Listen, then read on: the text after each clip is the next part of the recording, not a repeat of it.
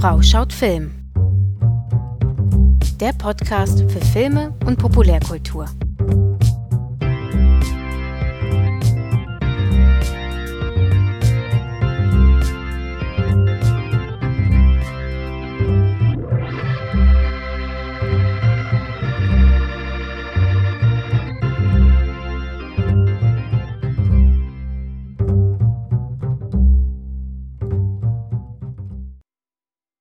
Ja, hallo und herzlich willkommen zurück hier bei Frau schaut Film.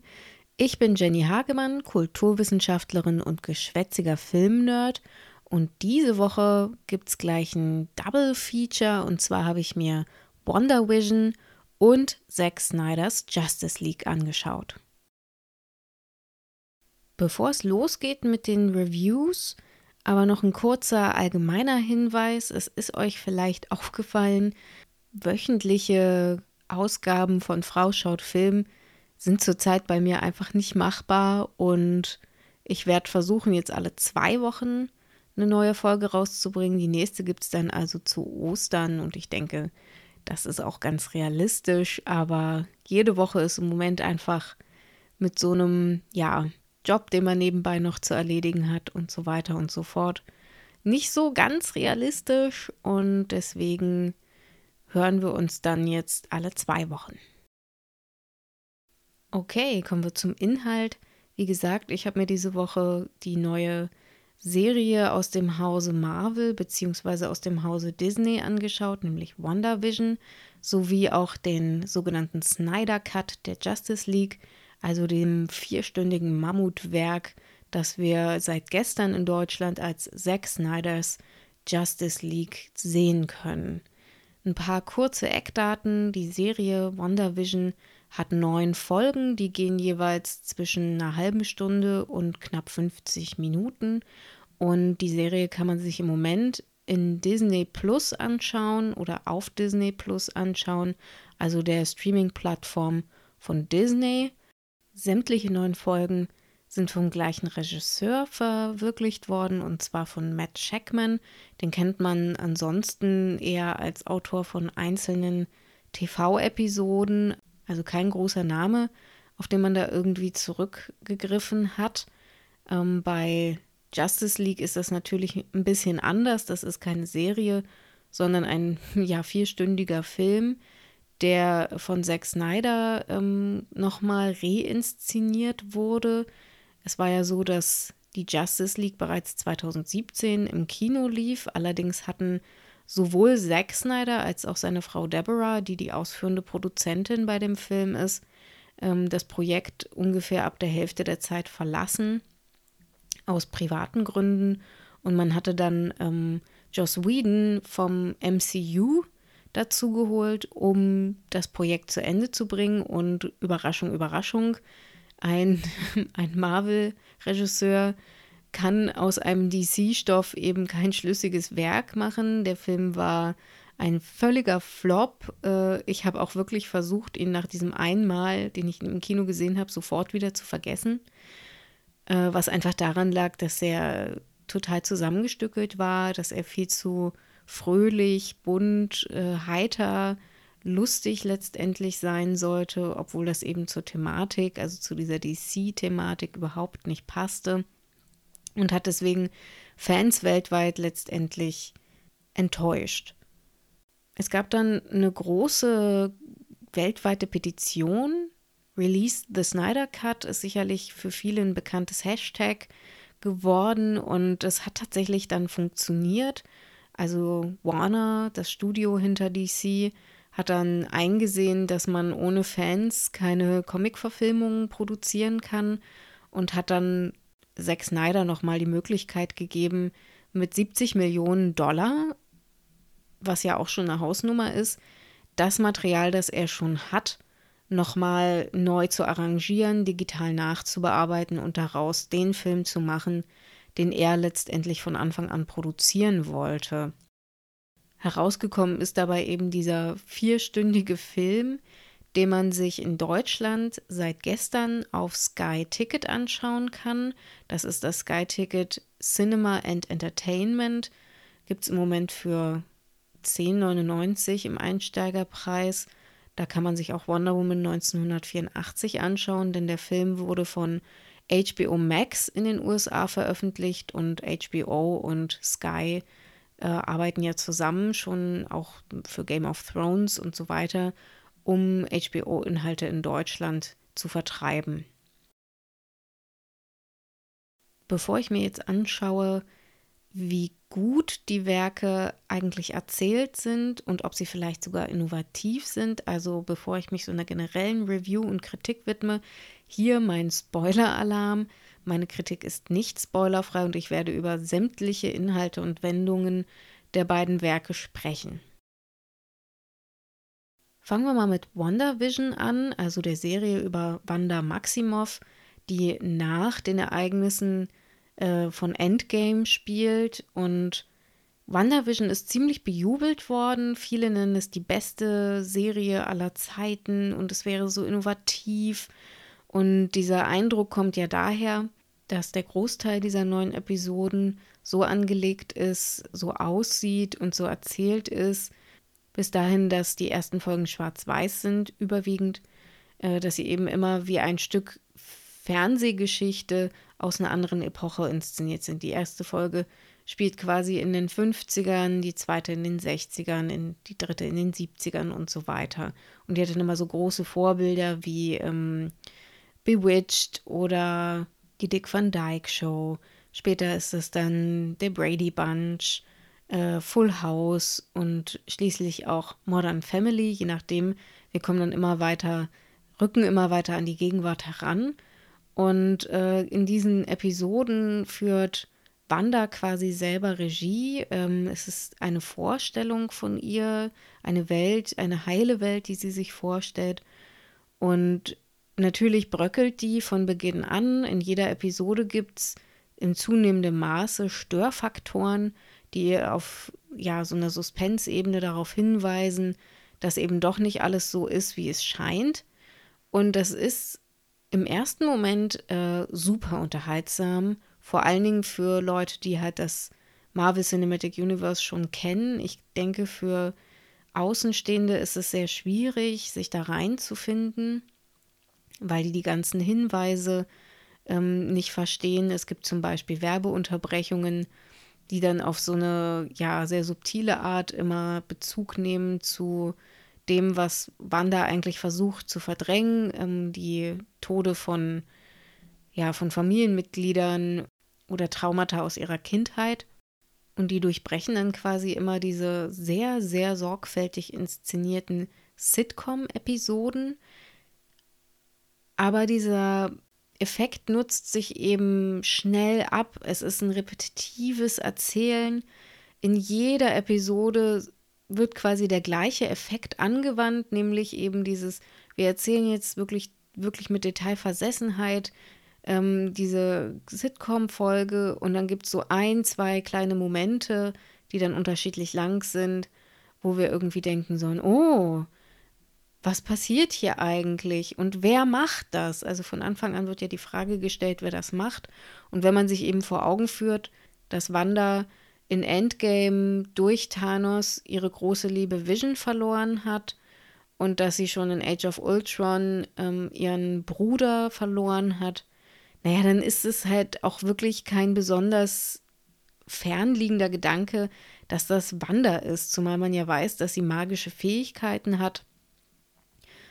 Und diese Frage, Wanda, wer tut ihnen das an? Also das jeder, der halt auch nur irgendwie fünf Gehirnzellen zusammen hat, während er das schaut, der kann sich das irgendwie denken. Und ich finde, das ist ein wiederkehrendes Zeichen und auch bezeichnend für Disney, dass es sein Publikum nur auf einer Ebene ernst nimmt und das ist die Ebene der Expertise. Expertise wird total belohnt. Es gibt, wie gesagt, ganz, ganz viele Easter Eggs, einmal in die Richtung der Sitcoms, die da äh, reproduziert werden, andererseits in die Richtung des MCU. Und wenn man die halt wiedererkennt, dann gibt es so einen kleinen Belohnungseffekt, so hey, äh, Wissen wird quasi belohnt, Nachdenken aber nicht. Also sobald man eben einmal darüber nachgedacht hat und zu diesem Schluss kommt, oh, das wird wohl Wanda sein, die da ihre Trauer verarbeitet, ist der Witz der Serie quasi erzählt und vorbei. Das geht so weit, dass ich mich ähm, ab der dritten, vierten Folge gefragt habe, was will die Serie eigentlich von mir? Will sie erzählen, wie Wanda quasi trauert um das, was passiert ist? Wenn ja, dann hat sie sich dafür viel zu viel Zeit gelassen. Ähm, was allerdings ganz positiv äh, ist, dass natürlich jetzt endlich mal Wanda Maximoff bzw. Scarlet Witch, wie sie ja in den Comics auch heißt, endlich mal die Aufmerksamkeit bekommt, die sie verdient. Sie ist ja schon eine sehr mächtige Figur und mit mächtigen Frauenfiguren kann Marvel ja generell nichts anfangen. Das haben wir ja auch bei Captain Marvel schon gesehen. Dass, also wenn die jetzt emotional komplex sein sollen und auch noch supermächtig, naja, dann, dann, dann weiß man immer nicht so richtig, was man mit denen machen soll. Es war aber auch sehr erfrischend, dass mit Wanda dieses Hexennarrativ äh, fürs MCU nochmal aufgegriffen und adaptiert wurde. Also dass letztendlich mächtige und oder kluge Frauenfiguren auf beiden Seiten, einmal in dem Westview, so heißt ja der Ort, den sie für sich in Beschlag genommen hat und deren Menschen sie kontrolliert, damit sie so tun, als wenn sie in einer Fernsehserie sind. Aber auch auf der anderen Seite, auf der Seite von Sword, das ist die ja, die, die Weltraumabteilung von Shield, haben wir ja so Figuren wie Darcy, die einfach ihren Job gut machen. Ich glaube, das sagt sie auch selber und die quasi aufgrund dieser Qualitäten im Mittelpunkt stehen. Dieses ganze Abarbeiten an dem Trauerthema führt aber letztlich dazu, dass Wanda niemanden retten kann. Ihre Verantwortung gegenüber den Menschen die sie in Westview manipuliert hat, bleibt unreflektiert. Es wird zwar in der letzten Folge so inszeniert, dass die frei sein wollen, dass Wanda da eine Verantwortung hat und sie wird dann quasi zu einer richtigen Heldin, indem sie sich dieser Verantwortung stellt und die Menschen wieder freilässt, in Anführungszeichen, ihrer Kontrolle quasi wieder entzieht. Aber dass sie dadurch sich eigentlich so ein bisschen der Möglichkeit, eine Heldin zu sein, vielleicht auch beraubt hat oder dass sie außerhalb von diesen Kategorien existiert, also dass sie einfach äh, eine Hexenfigur ist. Es passt ja zur Hexe, dass sie nicht nur mächtig ist, sondern dass sie auch so ein bisschen außerhalb von moralischen Schubladen agiert, dass sie nicht einfach gut oder böse ist, sondern dass sie eben einfach komplex ist letztendlich ähm, kämpft sie ja dann auch gegen jemanden, aber es bleibt ihr halt verwehrt, so richtige Heldentaten zu vollbringen. Auf der darstellerischen Ebene sind die Leistungen alle durch die Bank weg enorm. Vor allem Catherine Hahn als Agatha Harkness hatte ganz sichtlich enormen Spaß, diese Rolle darzustellen. Ähm, von der, ja, vielleicht noch etwas moralisch fragwürdigeren Hexe von den beiden. Paul Bettany macht das gut und Elizabeth Olsen als Scarlet Witch bzw. Wanda lässt uns auch an allen ihren Emotionen teilhaben ähm, und geht auch sichtlich mit Freude in diesen kleinen Rollen, die sie dann in den Sitcoms spielt, auf. Also da braucht man wirklich nichts zu sagen. Auf visueller Ebene, die Effekte sind solide, am besten funktioniert die Serie eigentlich, wenn sie keine Effekte braucht, wenn das Practical Effects sind. Davon gibt es allerdings nicht so viele. Es ist schon wirklich auch viel digital gemacht worden und das funktioniert immer mal besser und mal weniger gut. Da hätte man sich ein bisschen mehr Budget gewünscht. Musikalisch ist die Serie immer dann interessant, wenn sie quasi die Anleihen an die anderen äh, Serien nutzt, wenn es einfach nur dieser pathetische ähm, Heldeneinheitsbrei ist, dann ist es relativ schnell auch wieder vergessen. Zum Ende hin ist die Serie einfach auch verwirrend. Einmal, weil es dann plötzlich zwei Visions gibt und äh, welcher von denen äh, bleibt jetzt vielleicht bestehen und welcher nicht. Und das Ende kommt auch einfach erzählrhythmisch zu schnell. Also Folge für Folge machen wir immer wieder die gleiche Beobachtung, nämlich dass nicht so ist, wie, wie es scheint und so weiter. Und am Ende soll es dann plötzlich ganz schnell gehen, dass dann Agatha Harkness und Scarlet Witch gegeneinander kämpfen Und die Serie verpasst es da, den Zuschauenden oder die Zuschauende mitzunehmen. Spannend ist es aber allemal, wie es mit Scarlet Witch jetzt, da sie so die richtigen Potenziale ihrer Kräfte überhaupt entdeckt, im Multiversum of Madness weitergehen wird. Es ist ja schon angekündigt worden, dass Scarlet Witch eine Rolle in diesem Multiversum äh, spielen wird, also in der Fortsetzung von Doctor Strange. Und da bin ich wirklich gespannt, ähm, ob man da nicht diese Eigenartigkeiten der Figur und diese Vieldeutigkeiten ein bisschen mehr als Stärken und als ernstzunehmende Charakterzüge inszenieren wird. Generelle Einschätzung zum Snyder Cut, das ist ein Mammutwerk. Also diese vier Stunden und der Pathos, der ja für Snyder auch wirklich typisch ist, überfordern durchaus auch schnell, sorgen aber dafür, dass es ein ganz stimmiger Eindruck ist, der da hinterlassen wird. Also man merkt wirklich, dass hier ein, es ist ja fast schon Autorenkino, dass hier ein Regisseur seine Vision durchsetzen kann und nicht von einem Studio irgendwie gelenkt wird dahin, was das Publikum erwartet und so weiter. Mehr noch als in seinen Vorwerken erzählt Snyder ausschließlich über Bilder. Es ist ganz, ganz selten, dass wir ähm, Emotionen durch Dialoge in irgendeiner Weise erzeugt haben wollen. Er macht das wirklich über Bilder. Es gibt ganzen minutenlange Sequenzen, wo man sich jeden einzelnen Frame im Prinzip aufhängen und an die Wand hängen könnte. Das kann man positiv betrachten, das kann man natürlich auch kritisieren. Ähm, ich denke, wir alle wussten, worauf wir uns einlassen, wenn wir Zack Snyder erzählen lassen. Und das führt natürlich auch dazu, dass Snyder es schafft, alle seine sechs Helden und Heldinnen beeindruckend zu inszenieren. Also diese, ähm, diese Faszination an den Fähigkeiten von jedem einzelnen Helden, von The Flash, von Cyborg, von Batman, von Wonder Woman ähm, und natürlich auch von äh, Superman. Das kommt sehr gut rüber, dass das wirklich Metawesen sind, wie sie ja auch im DC-Universum genannt werden, die einfach beeindruckend sind. Mit Wonder Woman als Figur äh, kommt Snyder nicht ganz so gut zurecht, wie das äh, Patty Jenkins hinbekommt. Das merken wir an so Sequenzen, wo Wonder Woman dann irgendwie natürlich eine Gruppe von Schulmädchen retten muss. Es können natürlich nicht irgendwie Jungs oder gemischt sein, es müssen halt Mädchen sein. Und sie rettet die dann und fragt dann erstmal eins der Mädchen, hey Prinzessin, geht's dir gut? Und wo sie dann auch sagt, hier, du kannst alles werden, was du willst, auch so stark wie ich und so. Und man denkt so, ja, es gab jetzt inzwischen schon zwei Wonder Woman-Filme und wir haben verstanden, dass es bei Wonder Woman als Figur um Female Empowerment geht. Du musst uns das nicht nochmal mit dem Holzhammer reinkloppen. Zumal konträr dazu der Rock von Wonder Woman um einiges kürzer ist als bei Patty Jenkins in den beiden Filmen. Und das war einfach äh, unnötig und hätte nicht sein müssen. Es gibt zwar soweit ich das jetzt nach dem ersten Mal schauen beurteilen kann, keine allzu sexualisierende Kameraarbeit. Also es gibt nicht dauernd irgendwie äh, eine Kamera, die von unten nach oben hinter Wonder Woman irgendwie versucht, ihr unter den Rock zu gucken. Aber das ist halt auch nicht nötig, weil dieser Rock extrem kurz ist und man hier und da echt ein bisschen zu viel sieht.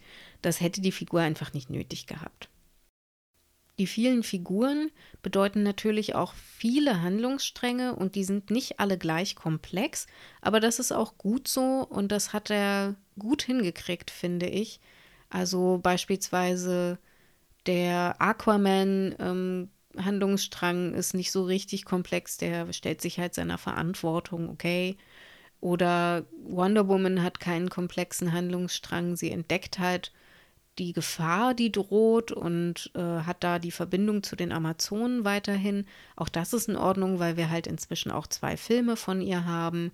Batman ebenfalls, der hat so einen Lernprozess, dass er halt aus falschen Gründen gegen Superman war und dass man nicht alleine kämpfen kann, sondern sich mit anderen verbünden muss.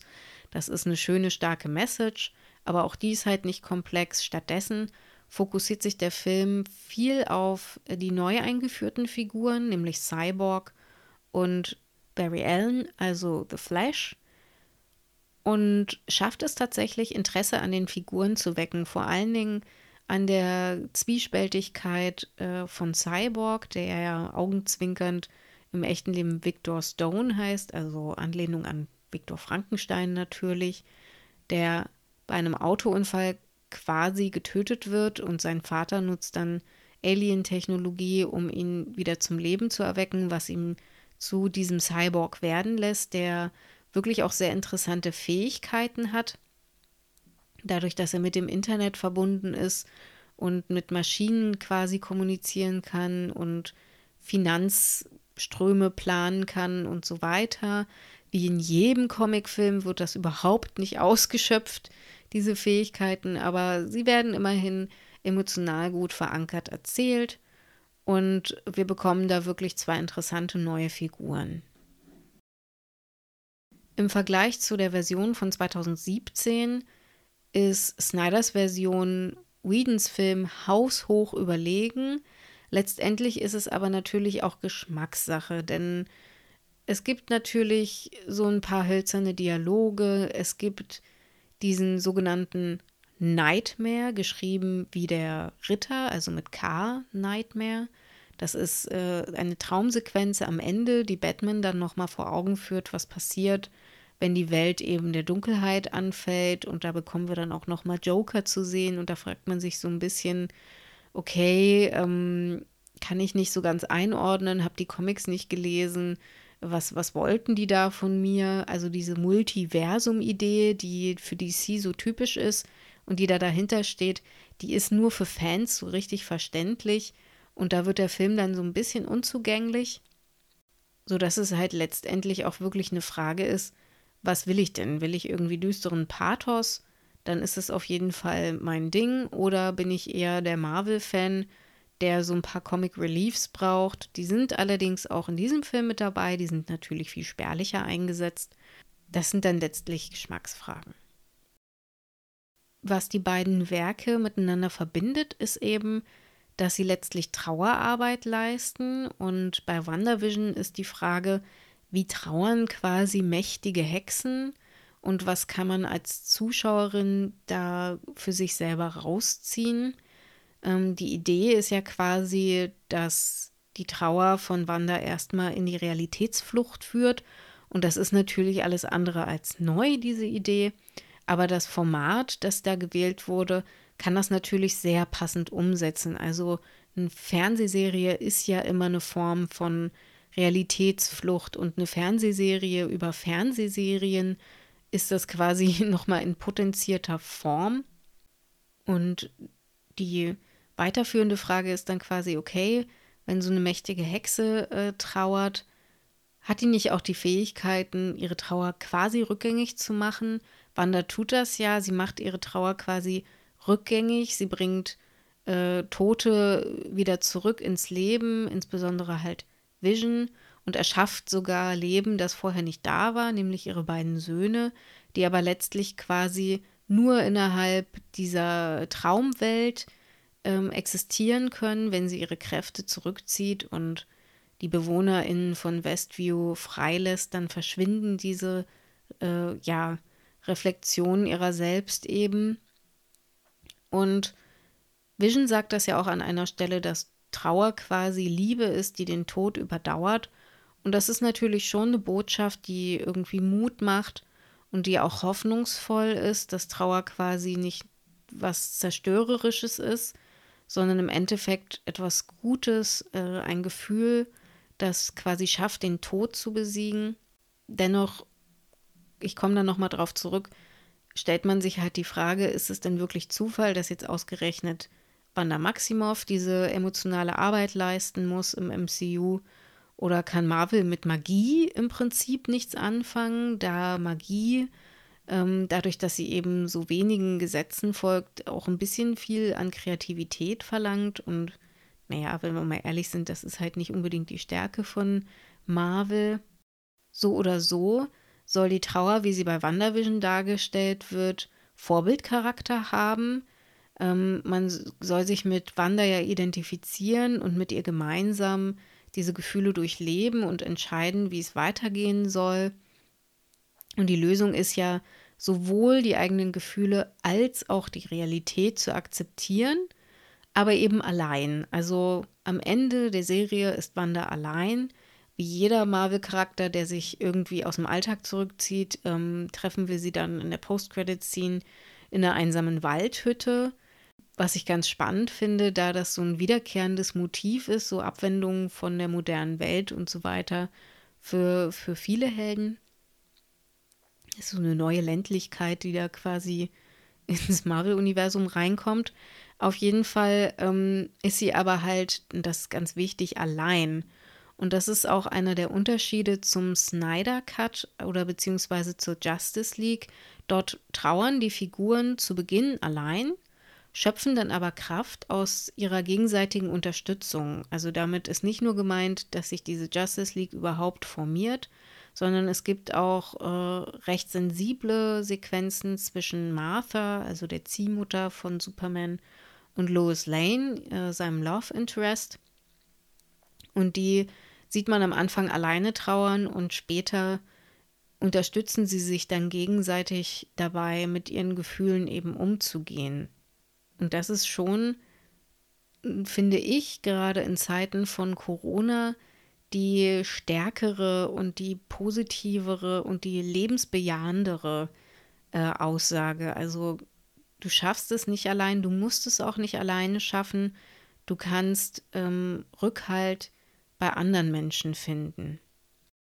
Die Gemeinsamkeit, die die beiden Werke haben, ist ja auch, dass sie die Frage stellen, was passiert, wenn unsere Trauer quasi so groß ist, dass sie Tote wieder auferstehen lässt WandaVision bleibt da ein bisschen unschlüssig, da Vision ja wahrscheinlich zurückkehren kann. Also es gibt eine hochemotionale oder zumindest soll sie hochemotional sein, Sequenz äh, in der letzten Folge, wo Wanda dann wirklich beschließt, diese Westview-Anomalie aufzulösen und verabschiedet sich von dem Vision, den sie selber geschaffen hat. Das wird dann auch irgendwie erklärt, dass ein Teil des Gedankensteins, der mal bei Experimenten auf sie eingewirkt hat, quasi diesen Vision erschaffen hat. Es gibt dann aber noch einen zweiten Vision, den dann Sword geschaffen hat aus den Überresten vom ersten und die beiden haben dann auch so eine pseudo-philosophische Unterhaltung, anstatt gegeneinander zu kämpfen und der, der neu geschaffene Vision, also der von Sword geschaffene Vision,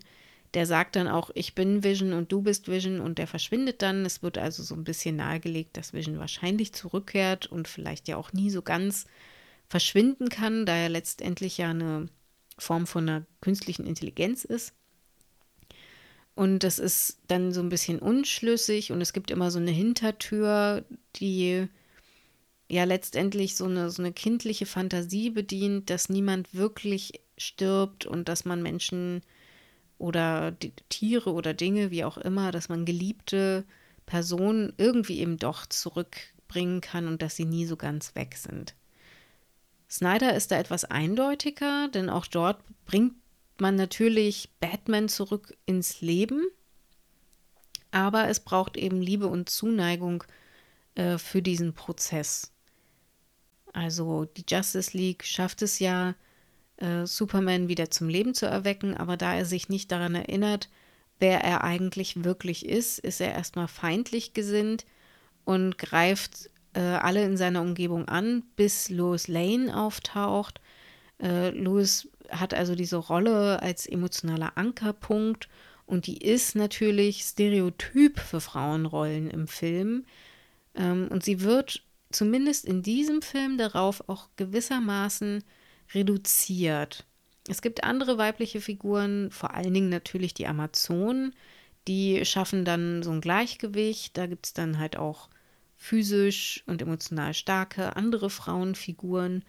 Lois selbst bleibt aber zumindest in Justice League relativ eindimensional. Also auch in Batman wie Superman durfte sie ja dann noch so ein bisschen zum Plot beitragen und äh, man hat sie irgendwie gesehen, wie sie ihren Job macht und so.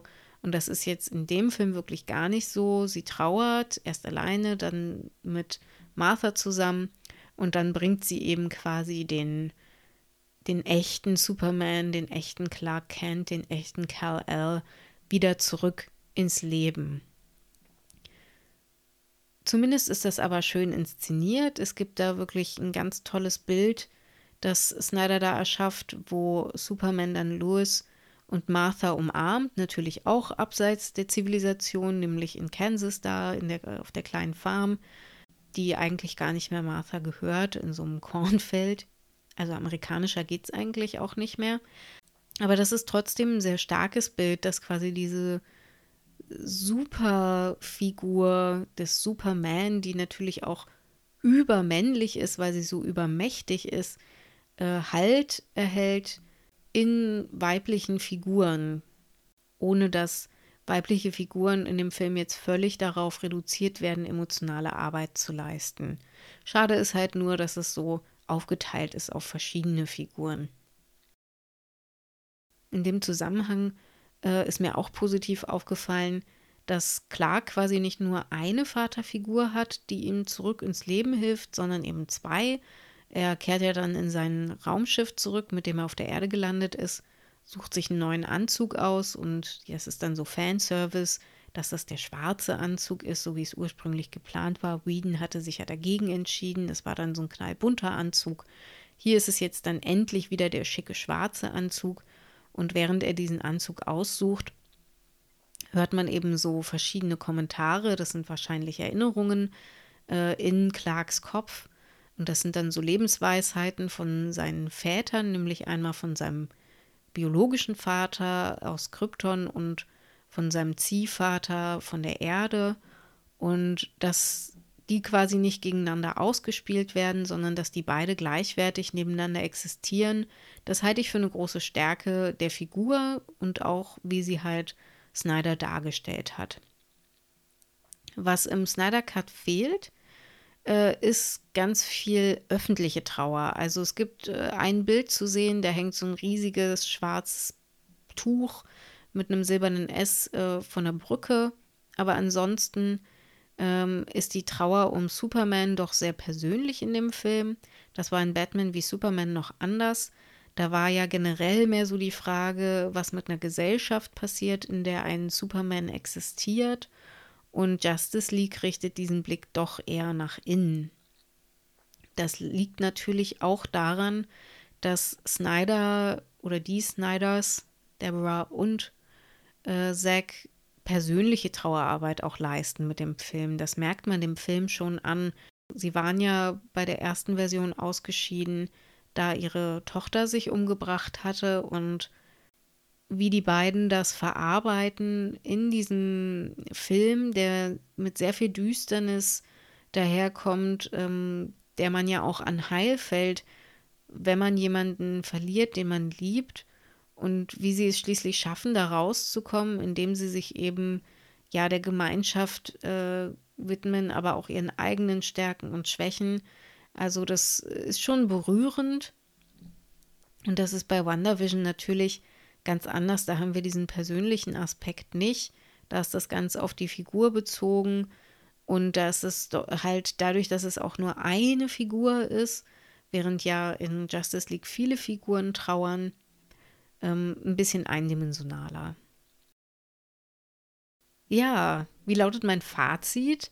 Also beide Werke sind sperrig und basieren letztendlich auf Fanservice. Also das gilt äh, für den Snyder Cut, der quasi so on Public Demand erschienen ist, genauso wie für WandaVision, der eigentlich nur Spaß macht, wenn man quasi diese ganzen Easter Eggs und die Andeutungen versteht und ansonsten halt einfach sehr schnell ähm, müde wird, immer wieder gesagt zu bekommen, dass irgendwas nicht stimmt mit der Welt, wie wir sie wahrnehmen.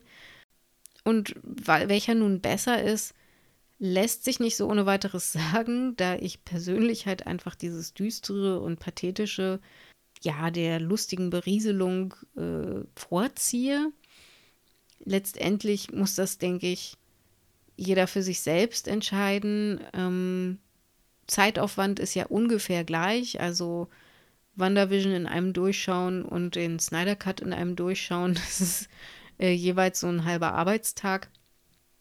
Man braucht für beides also ordentlich Sitzfleisch und muss sich einfach nur überlegen, worauf man gerade mehr Bock hat. Der Snyder Cut ist in jedem Fall geschlossener, man braucht weniger Vorwissen. Diese Traumsequenzen oder auch Anleihen an andere DC-Figuren, die sind äh, ja mehr so an, an die Seitenränder des Films äh, gezogen und tun, tun dem Seherlebnis in dem Moment nicht so richtig viel Abbruch. Während bei WandaVision eben auch eine wirkliche Supertrauer stattfindet, weil ja quasi eine Superheldin trauert, ist trotzdem die Lösung, die Snyder vorschlägt, nämlich Trauern in der Gemeinschaft, ähm, in Corona-Zeiten sicherlich die interessantere, anschlussfähigere Aussage. Und Snyder leistet da bessere Trauerarbeit als Shackman. Das war's von meiner Seite für diese Folge zum Thema Trauerarbeit bei Marvel und DC. Ich hoffe, euch hat's gefallen und wir hören uns zu Ostern wieder.